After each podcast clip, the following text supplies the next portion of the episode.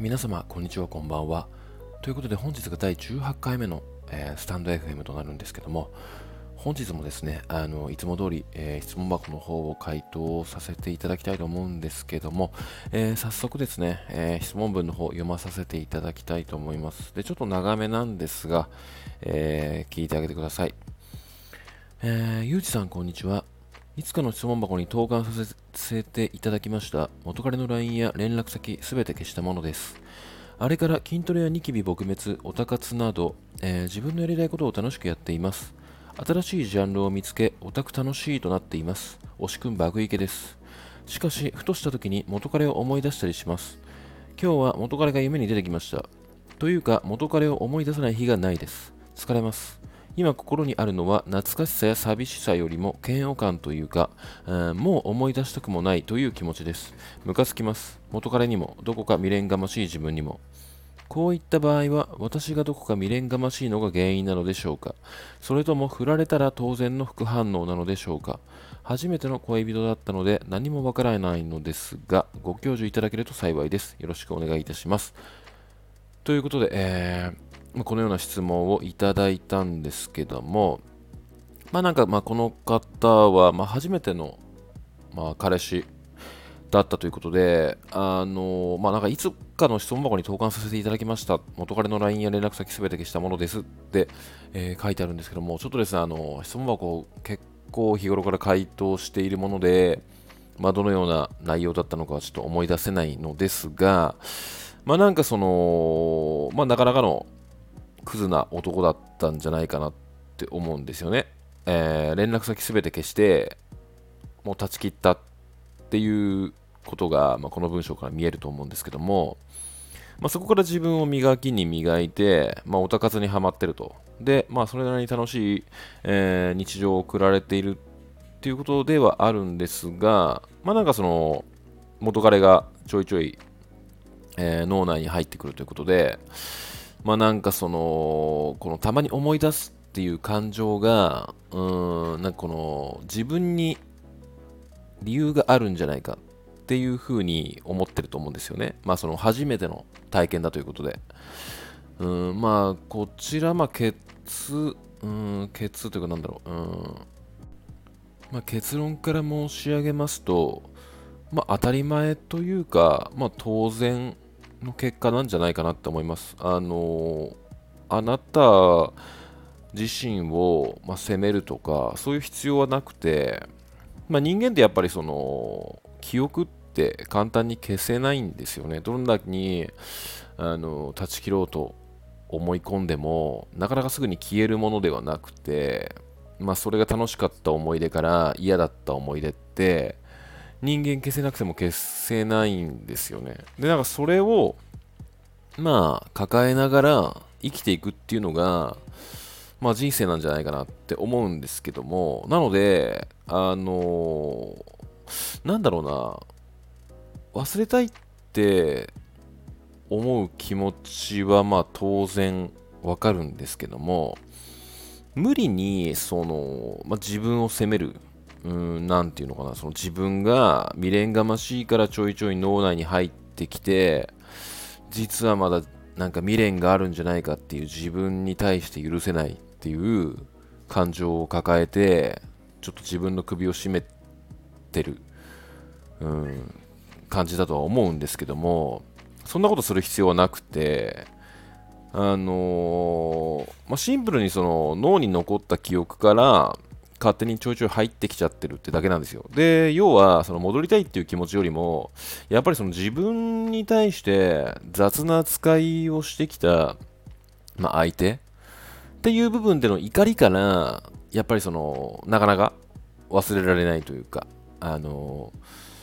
うざい感情が、まあ脳内にこびりついてるんじゃないかなって思って、やっぱ夢とかにもできちゃってるっていう部分があるんですけども、なんかその夢にまで出てきちゃってるっていう理由が、やっぱりそのどこかでこの感情は自分に責任があるんじゃないかとか、早く忘れたいとか、早く消し去ってしまいたいけども理由がわからないっていう、うん感情で、まあ、夢にまで出てきちゃってるんじゃないかなと思うんですけども、もうこれは、あのー、もう当然だと思って、脳内にその元彼が、まあ、走ってきたとしても、もうなんか、あ、なんか、変なやついたなぐらいの感覚で、いや、うざかったな、みたいな。まあ、そんな体で、あのー、走り去るのを、なんかその自分の責任とか、いう風に捉えるんではなくて、もう仕方がないことだって思っちゃっていいです。で、やっぱり、あのー、そういうのって、大体完璧には消えないものなんですけど、薄まってはいくんですよ、確実に。まあなんかその、匂いとかもそうなんですけども、まあ例えば、まあどっかで焦げた匂いがしたとして、で、その発生源が、例えば何かが燃えたものだとしたとして、で、その燃えたものを断ち切った時に、その焦げ臭っていうのは、えー、もう断ち切ったことでそれ以上は広がらないんですよ。で、焦げ臭っていうのは徐々に徐々に匂いがあの消えていくものなので、まあ、それと一緒で、その、まあ、その燃えた発生源を、まあ、恋愛に例えたとして、まあ、あなたがその彼から、えー、関係性を断ち切ったということで、まあ、そこからその焦げ臭というか今あなたが抱えてる感情がうん、ずっと、うん、焦げ臭が消えないってことはないんですよ。もう関係を断ち切ってるので、元をあなたが勇気出して断ち切ったことで、その、まとわりつくような嫌な匂いは、それ以上濃くはならないんですよ。あなたを自分で自分を責めない限り、